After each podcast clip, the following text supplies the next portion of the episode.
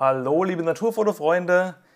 Ich müsste an dieser Stelle wieder eher sagen, hello, my dear Nature Photography Friends, because dieser Podcast ist mal wieder in englischer Sprache. Der dritte Podcast in äh, meiner, ja, ich sage jetzt einfach mal äh, Karriere hier, äh, den ich mit einem ausländischen äh, Fotografen mache. Ich habe mich wieder sehr darüber gefreut, ähm, dass diesmal jemand aus UK mit am Start ist und ähm, ja, über ein äh, Gebiet berichtet, ähm, wo ich selber schon war und wo ich aber unbedingt noch mal hin muss. Es geht um äh, Südgeorgien und ähm, wenn du vielleicht äh, Südgeorgien kennst, dann äh, weißt du auch, was die Faszination daran ist. Äh, wenn du vielleicht denkst, äh, was, wo ist das? Das habe ich noch nie gehört.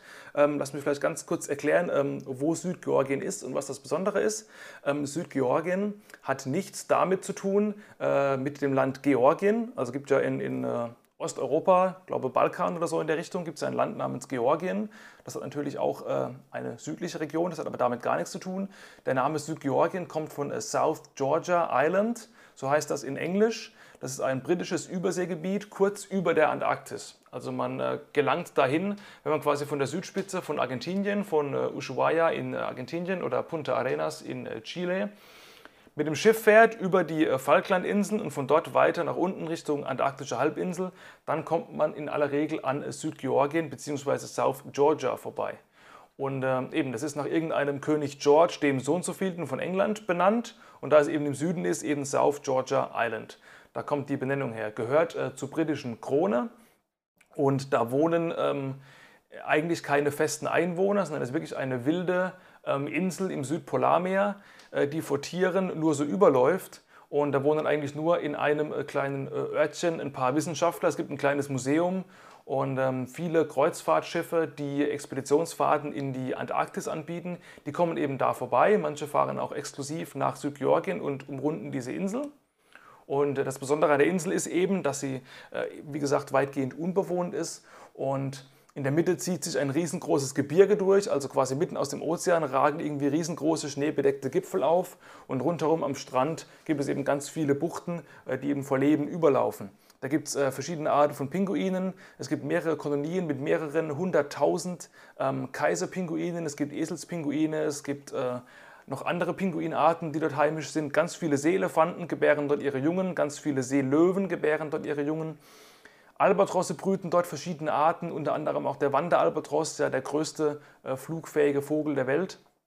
Und ähm, das Besondere daran ist eben, äh, dass es eben ja, sehr schwer oder nur sehr kostenintensiv zu erreichen ist, weil es eben nichts ist, wo man eben mit dem Bus hinfährt und weil die Tiere eben ähm, von ihrer Natur her keine Feinde kennen, die an Land auf sie lauern. Das heißt, die Tiere sind einfach völlig äh, furchtlos Menschen gegenüber und du kannst theoretisch ähm, man darf natürlich nichts anfassen dort, ist logisch, aber wenn man es dürfte, könnte man theoretisch den Pinguinen ein High Five geben oder könnte sie so mit dem Ellbogen ein bisschen umstupsen, wenn man durchläuft, äh, weil die wirklich so nah an einem dran sind.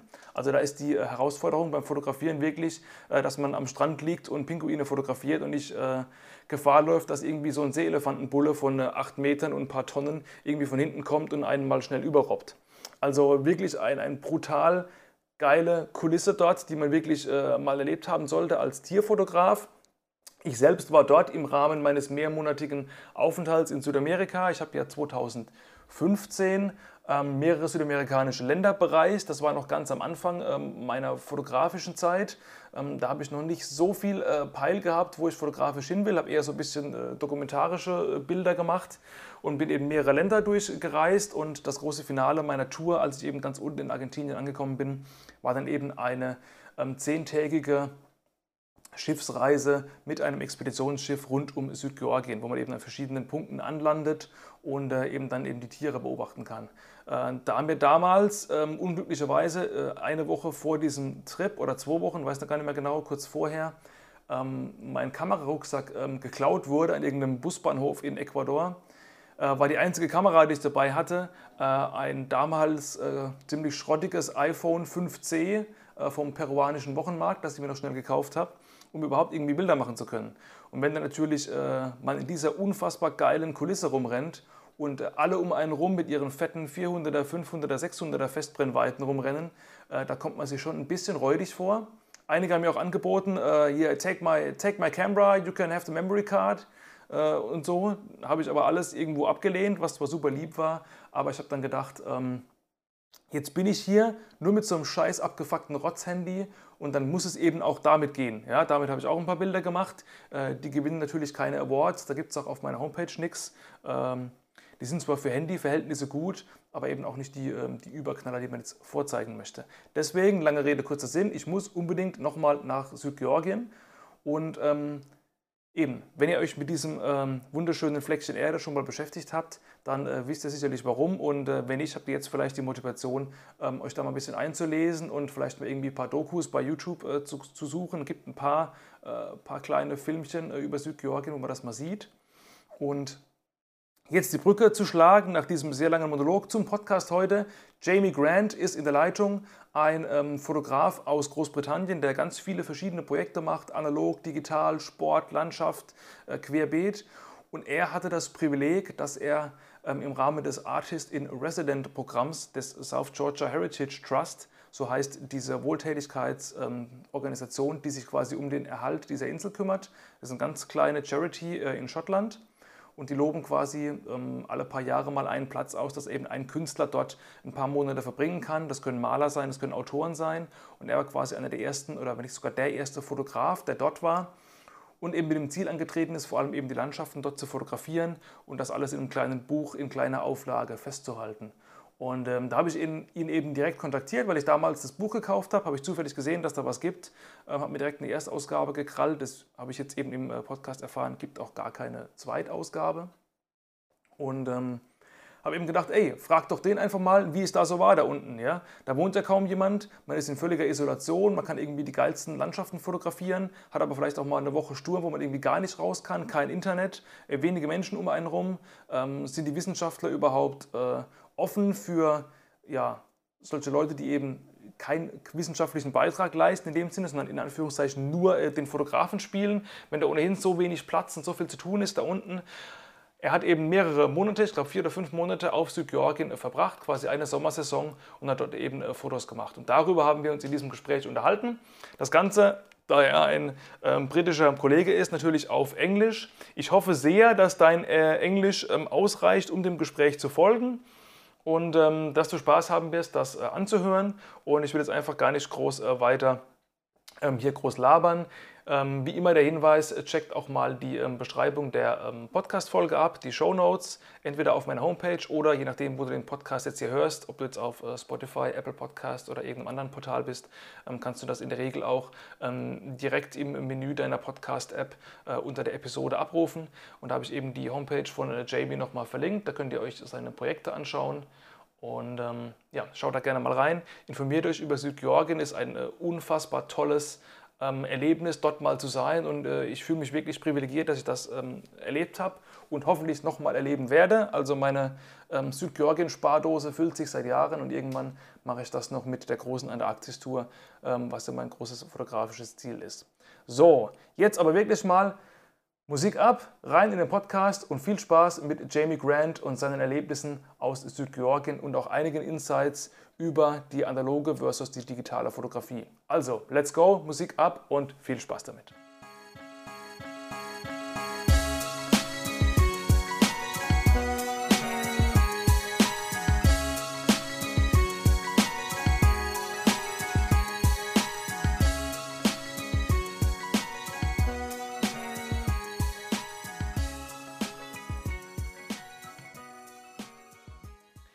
All right, welcome Jamie to my podcast. I'm really glad that you took the time to join me here and uh, talk about your photography and, in particular, about your time in South Georgia Island. So, um, I'm glad you're here, and um, I've told some words about you in the introduction beforehand, but uh, some of the listeners uh, may be not uh, familiar with you or your work. So, um, if you want to uh, introduce yourself a little bit, feel free to go. And uh, the first question is the classic uh, question in the beginning How did you start with uh, photography and wildlife photography in particular? What were your first steps there? So, uh, yeah, shoot. Wow, right, Jochen. Well, first off, thank you so much for inviting me along to your podcast. Um, and yes, my first steps with with photography were from the age of about eight. I'm actually um, from the Highlands of Scotland. Um, my father, who was a geologist and loved the outdoors, used to take me on long walks with a camera out on the west coast of Scotland where I lived.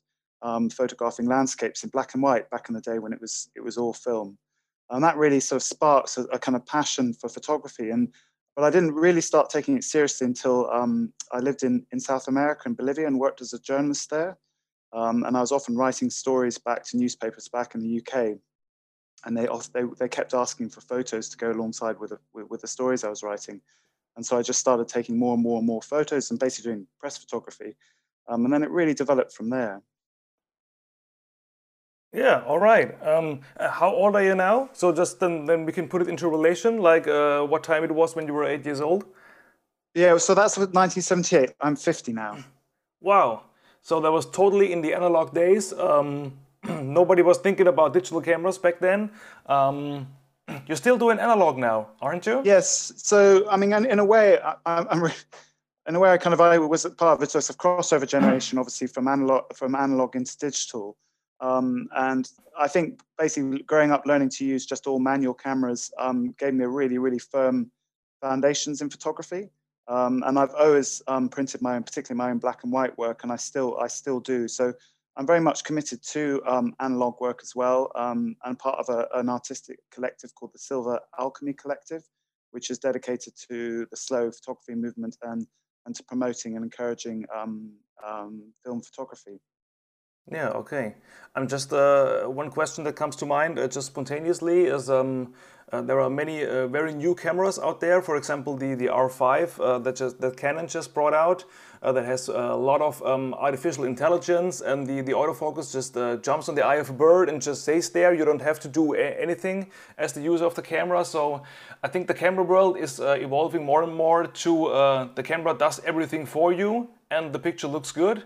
So like a, a better automatic mode, so to say. Um, do you think um, do you think that's that's good for photography in general? That um, the photographer Absolutely. doesn't have doesn't have to um, to work on so many buttons to get a shot and just have to, has to uh, think more of uh, a good composition and the camera does the rest? Or do you say, um, well, back in analog days we had to uh, to expose ourselves and all that, and all that gets lost? Uh, you know where I'm going?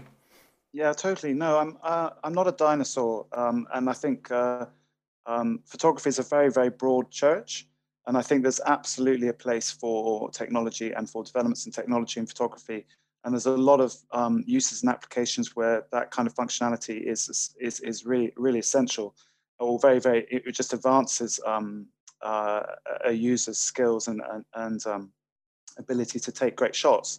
So um, particularly we look at um, sports photography or wildlife photography. Um, it, that, that kind of technology is fantastic. Um, right now I'm working on a project um, in uh, with the Mount, Scottish Mountain Rescue, um, which means I'm often on in the mountains of very tough, poor conditions, difficult light conditions. I'm very much using digital photography because that would be almost impossible to, to take those photos using analog. Oh, and the, oh, you're doing all kind of all kinds of projects now. This uh, mountain rescue uh, project, now beforehand the, the, South Georgia project, and many many others. Um, how, how, do you choose the project? Does the project choose you? Do you choose uh, what to do? Do you do it uh, full time? Like, uh, do you make a living of photography? So I was a full time professional photographer for many years, but I haven't been for about ten years. Um, it just became harder and harder to get commissioned work, partly due to uh, digital photography and also having a family and work commitments and you know trying to to support my family. But um, in a way, yeah, sure. it's kind of been it's worked out great because it means now uh, the photo projects I do are really my following my own passions rather than um, trying to make an income from it. So yeah, the, the, the, projects very much kind of find me, and uh, they have to be something I'm, i really feel uh, passionate about. And are, are these um, corporate projects like a company? Company whatsoever comes and says uh, we need a, a commercial um, film uh, or photography project, uh, can you help us out? Or, well, or is it more, more, more, editorial work for, for magazines or books, or what's the what's the majority? So yes, I was um, some of it's feature work, feature feature photography for magazines. Um, some of it is I've done quite a lot of work for charities in the past, um, particularly environmental charities. Um, and in more recent years, I've been more focused on producing my, my own books. So I'm um, working with a publisher to um, produce uh, mainly landscape photography books. Mm, all right, interesting. And um, yeah, now we can uh, we can move to the South Georgia project, which I'm uh, personally uh, very interested in, and which is uh, which is the the main topic of our talk. Um, now that you're doing so many different projects in different kinds of photography, uh, you don't seem to me as the classic uh, wildlife only guy. Um, how did you end up there? I mean, South Georgia is very remote. There is not so much space to live, and yeah, how did that come together? Well, you're quite right, Jochen. I'm definitely not a wildlife photographer. I wouldn't try and uh, make that claim at all. Um, the real, my real interest in South Georgia was uh, in, in, in the kind of the mountains and, and the light in particular. I saw a BBC documentary um, on, on the old whaling stations um, on South Georgia. There used to be seven at the beginning of the 20th century. Mm, I was yeah. absolutely captivated by, by, by the, uh, by, by, the, uh, by the mountains and, and the landscapes and was determined to get out there. And so I found through the, the um, South Georgia Heritage Trust, which is the, the, the, charity that's dedicated to environmental work on the island, that they have this program uh, where they send out artists in residence over the austral summers. Um, not every year. Um, and so I, I applied um, and was rejected roundly uh, twice. so I definitely got I definitely got there through determination and persistence. Um, uh, and it did help that I had a publisher that lined up um, who were willing to publish a book on, on, on, on, on my travels there afterwards. And also they were at that time, they just finished completing what was a, a rat eradication program. They had a yeah, I know about that. Yeah, yeah. From from when the whalers were there, rats kind of proliferating across the island, particularly very devastating to ground nesting birds. And so a lot of the, the scientists there were carrying out really important monitoring um, activities on the island. They wanted to kind of uh, get a record of that and see if there's any sign of any return of, of some of the ground nesting birds. Yeah, interesting. So uh, it was really just uh, uh, in the beginning, your approach to get there was a basic application out of the blue, like probably some other people did. And uh, they rejected you, you uh, stayed on it, and then it finally worked out. Do you have any. Yes, um, I think. Yeah, sorry, go ahead. Sorry, on. Um, do you know if there was much much competition for the job? But I, I could think that on the one hand, it's a place that many photographers would love to go because it's so remote and so uh, special. And on the other side, because it is so remote and so uh, isolated, uh, you could also think that nobody wants to go there. So do, do you know if there are many many applications that you had to uh, to compete against? I, I, I really I don't know. Um, I do know that I was the first photographer to be invited out there. Um, in the past, they've taken um, sculptures and painters and and and um, draw people, you know, draw, drawing as well. So um, I, I really don't know uh, the answer to that question as to how many have applied. It is a very um, obviously a very difficult place to get to, and it's a huge commitment. So I, I was away for a total of I think four months.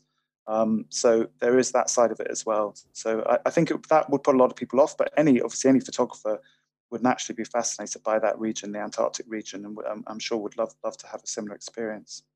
Yeah, I mean, I've I've been there myself, just as a tourist with not really a good camera back then, uh, mm. which is of course uh, regrettable uh, till today. So I have to go back someday. And um, yeah, so it's it's uh, even more interesting to talk to someone who's already been there for a couple of time. And um, how did you pre prepare for the trip uh, up front? Of course, you buy a lot of memory cards and stuff, but um, uh, apart from that, yeah, well, lo definitely lots of batteries. Because um, obviously it gets so cold um, out there, the batteries die pretty quickly. Yeah. Um, I did speak to a couple who'd been on the island for, for, for the previous uh, summer, um, so they gave me some advice on particularly what kind of equipment, like clothes to wear and take out, and also what kind of photography gear to take with me. So that that was helpful. But um, yeah, I think I think it was really just uh, having a backup camera, um, lots of warm clothes, and um, to a certain point, a trip like that you can't really prepare for, can you? Yeah, probably just uh, just a fair bit. And um, did, did you take um, lots of uh, movies on your laptop and a lot of books to, to keep you entertained during the, the cold evenings, during the one or two weeks when there is just storm and you can't do anything because there is no there is no real internet connection down there. There are not many people to talk to, so I guess it's I guess it gets uh, pretty lonely. Well, actually, funny enough, it was incredibly sociable. Um, you're quite right about the internet. The internet really didn't work at all. It was just uh, the, the, you could phone off off from make phone calls. That was pretty much it. But um, there's a very uh, a very active team, particularly of um, British Antarctic Survey scientists in, in and in Cumberland Bay on South Georgia. I think the, the, them plus the tech team, who are more um, tend to be from from the Falkland Islands, they made up about 18. Um, and actually, it was very sociable. Um, there was a lot going on, you know, in the evenings uh, often, and also because of it's such a remote, um, uh, wild, and potentially dangerous area. There's there's a real restriction on on walking around on your own. They have a kind of a limit that you can walk to on your oh, own. Okay. So most of the trips and journeys I did, I had to be accompanied by one other person. So actually, I, I found it actually a quite quite a quite a sociable time. Although I did also have obviously some some fantastic moments of solitude in in the, in the mountains, which I'm very appreciative of. Um, did, did all the, the scientists and the, the other people there did they um, embrace you as uh, one of their one of their own, so to speak, or were you like in the beginning the the stranger, the freeloader maybe, who just uh, is there uh, in in just to photog- just to um, shoot uh, photos, so to say?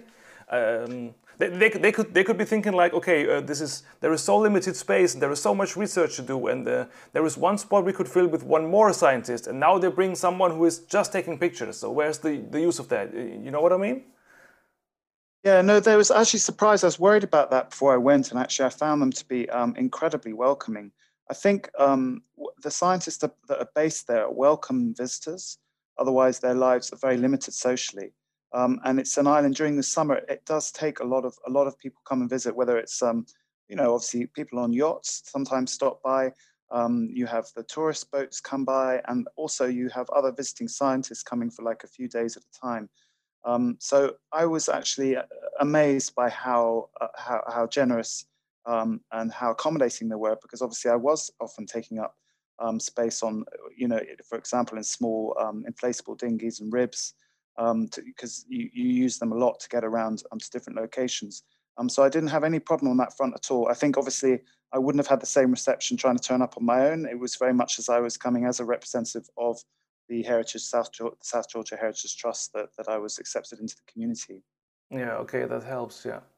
And um, who, who paid for all this? Did the, the, the Heritage Trust um, cover your expenses, or did you did you uh, put your own money into it? How, how, did that work?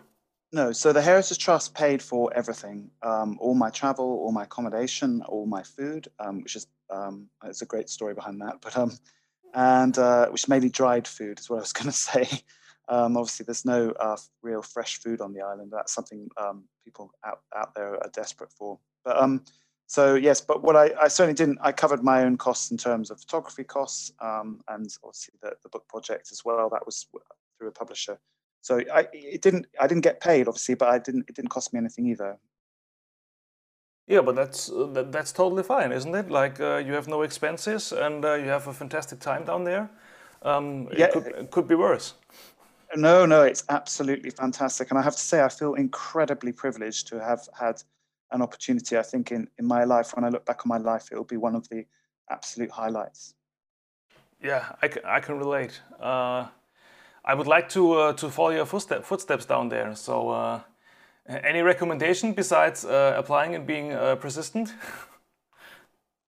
Um, no, I mean, I haven't really kept touch with the South Heritage um, Trust or with the British Antarctic Survey for that matter since then. Um, so, I, I, I, mean, other than applying for the, for, for the project, um, the other op opportunity for photographers is to work on the cruise ships as um, as a photographer. There's always positions. They have a kind of in-house photographer giving advice to um, customers, um, oh, sorry, people on the boat, and and that involves shore trips and leave onto onto South Georgia as well as going down to the actual Antarctic Peninsula itself.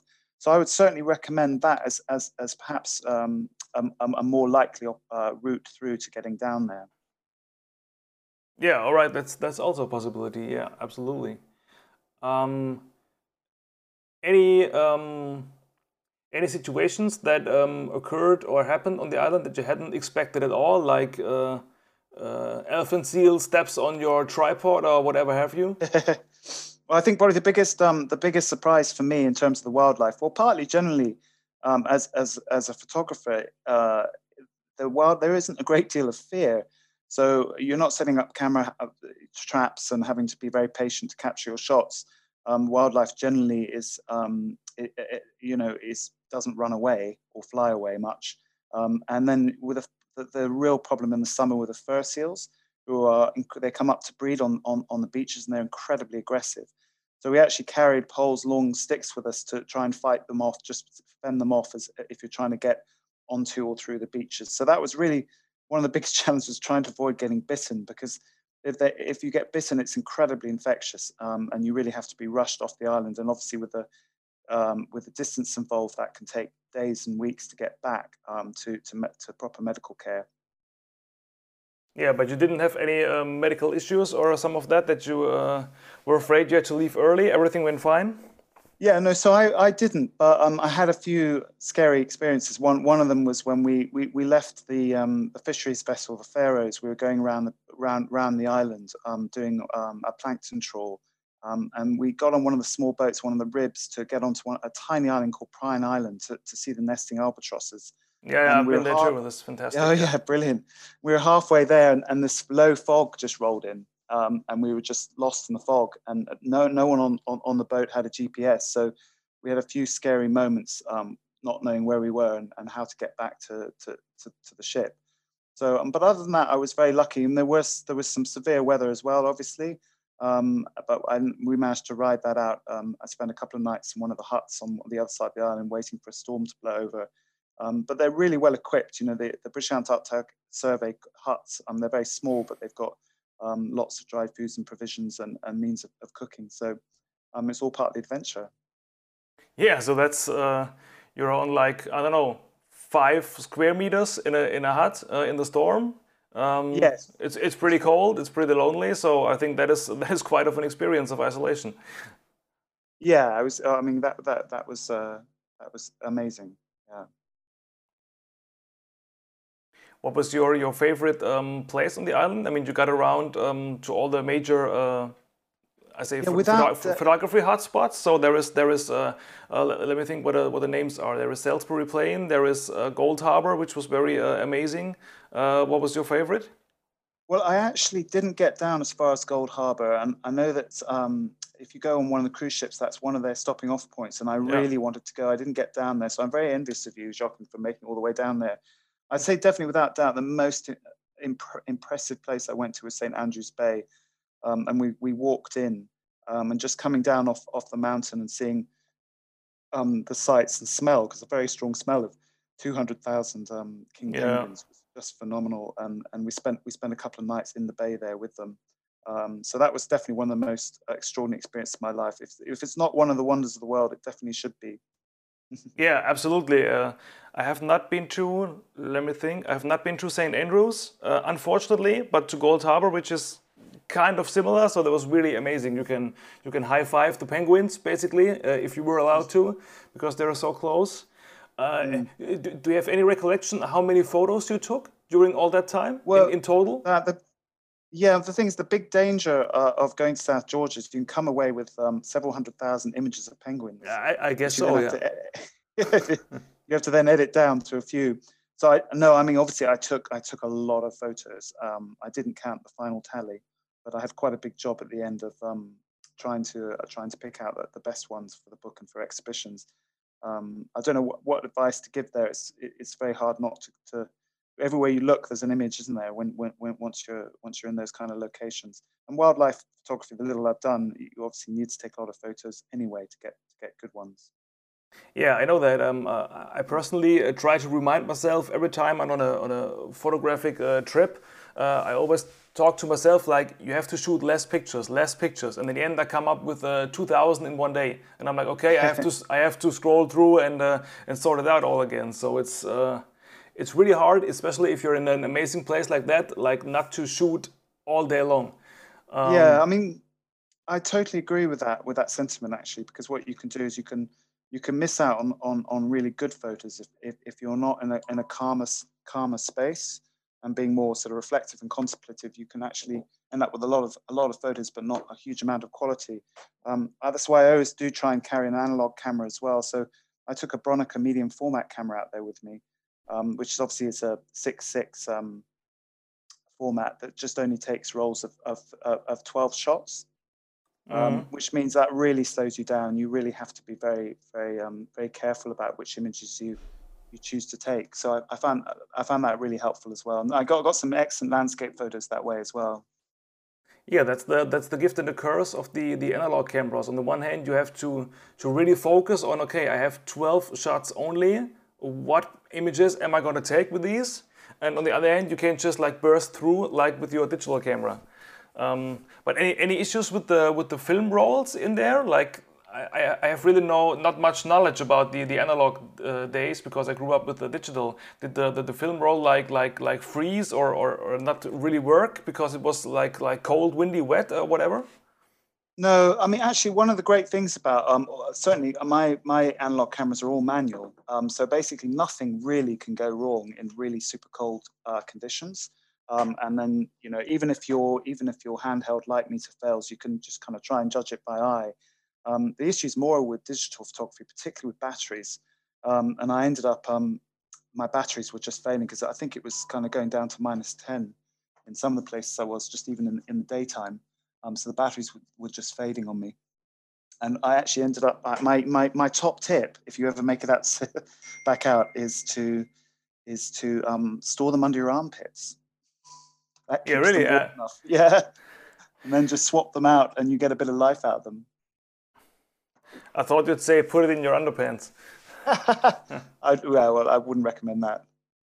But you you did um, select your images on, on the island, like uh, you go out shoot, uh, come home to your your homestay, put it in your laptop, and uh, and go through it, or did you uh, do the whole um, selecting uh, editing process when you were back home? No, I mean really, I would have been overwhelmed if I'd have just taken all my my my images back home. So um, every evening, I when, whenever I was back at the base in a very dedicated way, I, I went through all my images and maybe cut them down to my top 20. Um, and I had to be, you have to be really ruthless. Um, so I mean, that, that was really a, a good call and I definitely recommend that. I think that helped a lot. Um, and then when I when it came to writing, the book has text as well. So uh, I, I, made notes during my stay there, but was very very busy. Obviously, every opportunity I got to, to, to go out with the scientists I took. Um, and then I had seven days. It takes seven days to get um, uh, on the fisheries vessel, which goes very slowly back from South Georgia to the Falkland Islands. Um, you have a lot of time in your hands. So I wrote the book on, on, on the boat. Ah, okay. I thought you uh, you jumped on one of the cruise ships and uh, uh got back to to mainland uh, on one of these because they take like I don't know one or two days. Yeah, they're much they're much quicker. No, I think because uh, because uh, everything was paid for by the South Georgia Heritage Trust, it was all all done on a budget.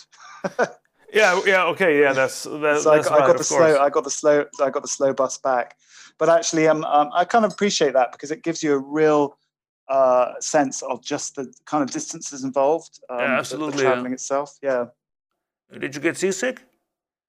I didn't, um, although a lot of people did. I don't know. Luckily, I had quite good sea legs, um, but I did spend a lot of time on deck when I could for, for fresh air. I mean, it was unbelievable how much you get thrown around. I was also lucky enough not to hit one of the big, big storms on either crossing there or back. Um, so I didn't have uh, as bad experience as some people did. But it can be if you if you do suffer from seasickness, obviously you'll you'll, you'll have experienced it, I'm sure. But I think the, the cruise ship's probably a bit bigger and a bit more stable um, but people can get very very sick on, on the crossing. Yeah i think so. Um, can you remember what was the longest period on the island uh, where you couldn't do anything because of uh, bad weather like stuck uh, one week at home or, or similar?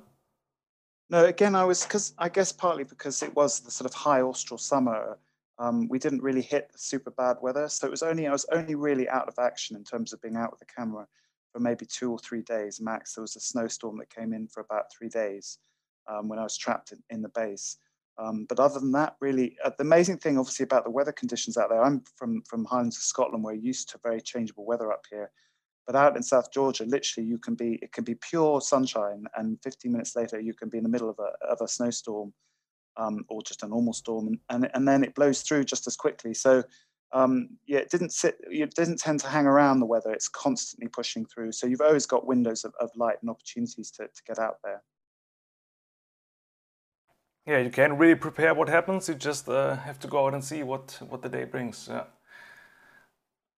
Yeah, which I think for photography is is um, I love those kind of conditions of, of mixed weather conditions because you get a lot of um, light and shade um, and shifting patterns of light. Um, yeah, totally. Yeah. So yeah, I think I think for landscape work, it's, it's, it's fantastic. And then of course you've got if it gets too sunny, um, you've got a huge amount of reflection off the snow, which obviously causes huge. You know, that causes uh, problems with with exposure as well. Yeah, absolutely. Um, one interesting fact is that we all got sunburns on our in in, in our uh, up our noses from reflection from the light because it's such yeah, I guess so because the, the, nose is the only part that, that, that, sticks out all the time. So well, yeah. it's just underneath the nose is where you forget to put the sun cream. You don't think you're yeah. going to need it.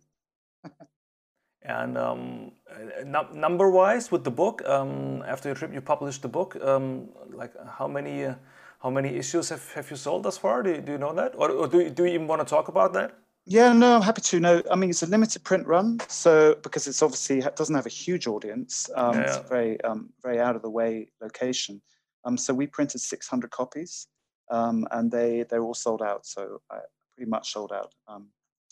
So there, there aren't many of them left, which is which is perfect. Um, as I say, the project wasn't really about um, numbers. It was more about um, trying to bring back and reflect the experience of, of, of living in such an extraordinary part of the world and also I wanted to kind of relate back some of the impacts on the island. Um, in, in terms of environmental side, there's actually really positive environmental stories South Georgia because um, although obviously during the whaling time, um, the, the, the, whales and also they, they hunted for the seals as well, um, the, the waters, the surrounding waters were hugely depleted um, ecologically, but there's been a real bounce back. So South Georgia is now one of an absolute haven for wildlife. Um, and it's it's really well protected as well. So it's a very positive story in all these you know quite gloomy times and um, in terms of what's going on with the environment.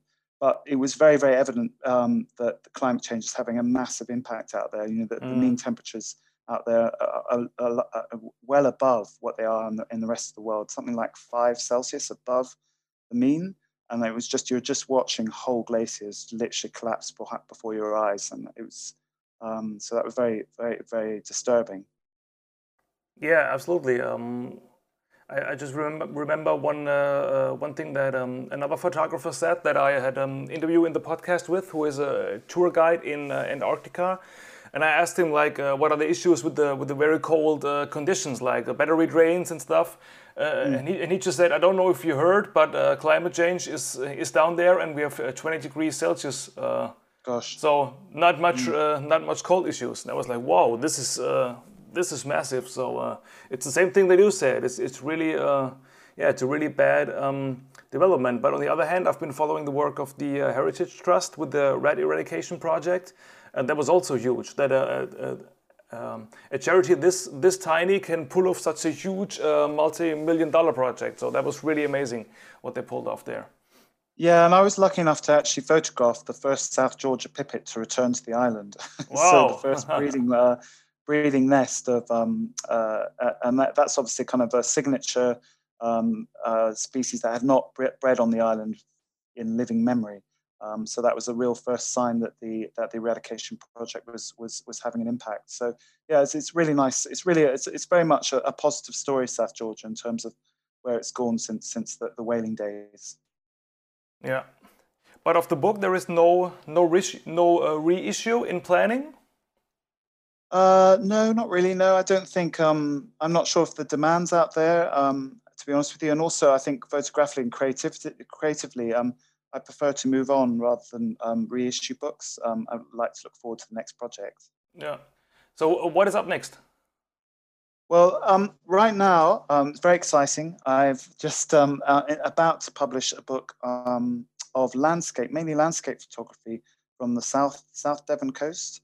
Um, and it's uh, done in conjunction with an artist and a writer. So it's it's a collaborative project, um, which I've really enjoyed with writing, poetry, and um, and imagery. Um, and all the imagery is taken on um, a Hasselblad 501 CM, so it's all um, mm, analog. okay. all, yeah, it's all shot on Kodak film.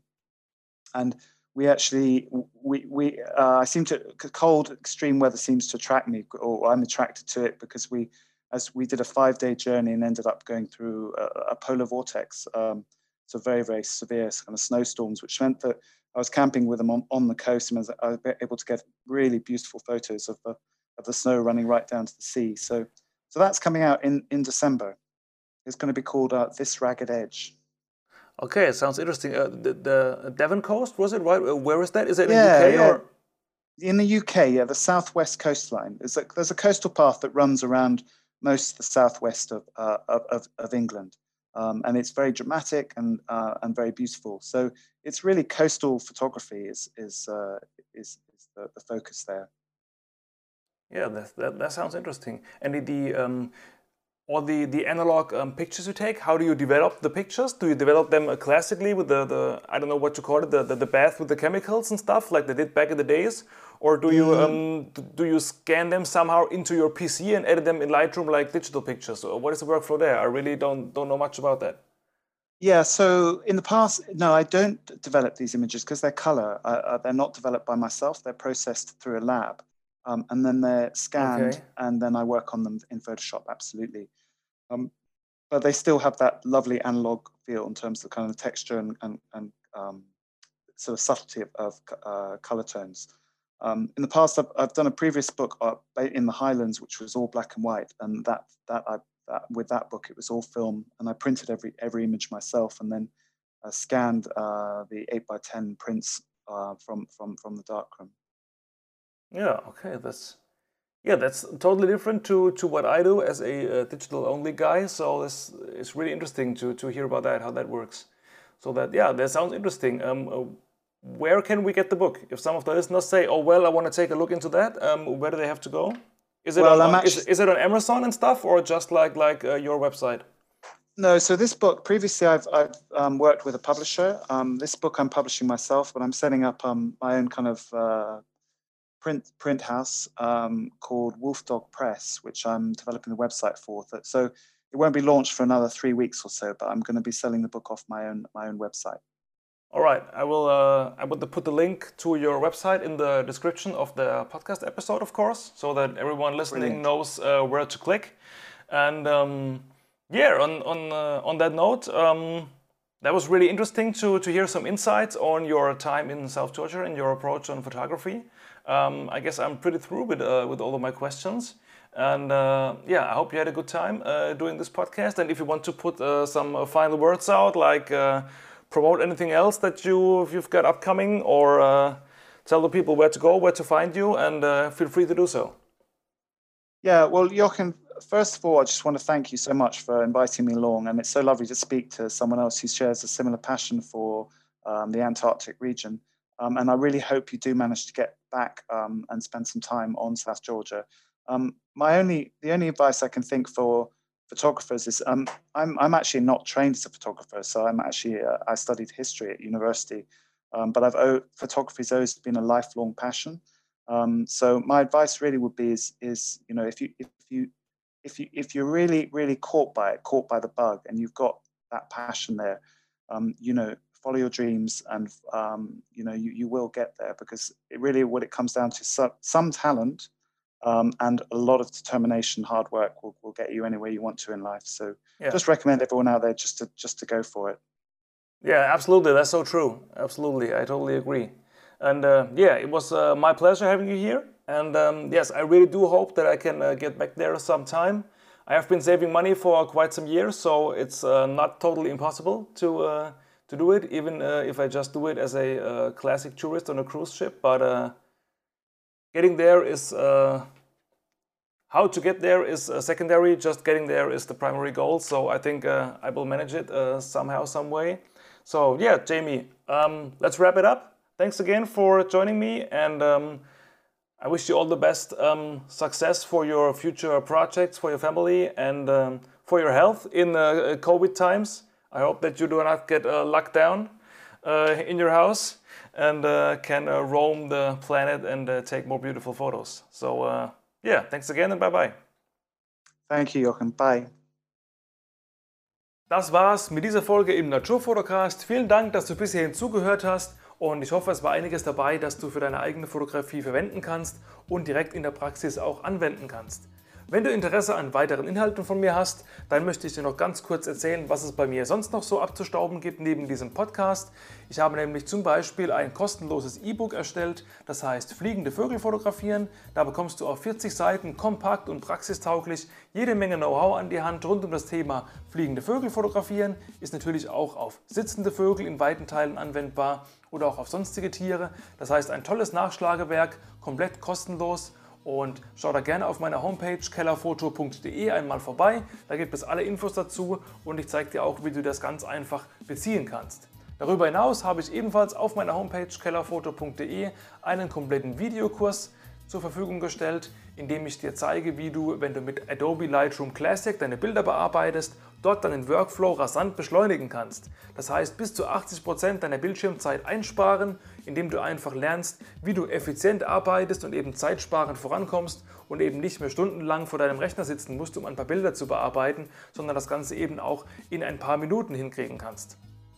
Noch schneller bearbeitest du deine Bilder, wenn du meine Nature Presets benutzt. Das ist ein weiteres Produkt, das ich dir gerne anbiete. Das sind nämlich 10 Entwicklungsvorgaben für Lightroom, über alle Lightroom-Versionen hinweg kompatibel, auch in Photoshop Camera Raw verfügbar.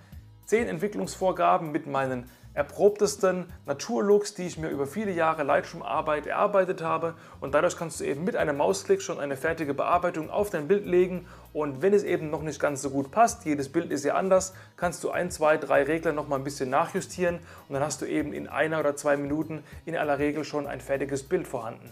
Also schau dir auch das gerne mal an, wenn dich das interessiert. Und wenn du eben Spaß an diesem Podcast hast, freue ich mich sehr, wenn du ihn auf dem Portal, wo du es gerade hörst, falls das dort möglich ist, bewertest und idealerweise noch eine kleine Rezension dazu schreibst. Das hilft mir einfach, um den Podcast noch bekannter zu machen, dass er in den Podcast-Charts einfach ein bisschen höher rutscht und dann erhalten eben noch andere Fotografen, wie du einer bist, die Möglichkeit hier zuzuhören und das ein oder andere für ihre Fotografie hoffentlich noch mitzunehmen. Wenn du Anregungen, Kritik, Lob oder Feedback zu diesem Podcast oder irgendwelchen anderen Dingen, die ich so produziere, hast, dann schreib mir gerne über Instagram at kellerfoto oder schreib mir einfach eine E-Mail. Die Adresse dazu findest du auf meiner Homepage. Last but not least gibt es auch einen YouTube-Kanal von mir. Einfach mal nach Jochen Keller auf YouTube suchen und auch da findest du einige Tutorials und Vlogs rund um das Thema Naturfotografie und Bildbearbeitung. So, jetzt aber genug der Eigenwerbung. Nochmals ein ganz herzliches Dankeschön, dass du hier zugehört hast. Gerne den Podcast abonnieren, dass du keine weitere Folge verpasst, denn es kommt noch einiges auf dich zu. Und an dieser Stelle bleibt mir nur zu sagen, Peace out und ciao und bis zur nächsten Folge.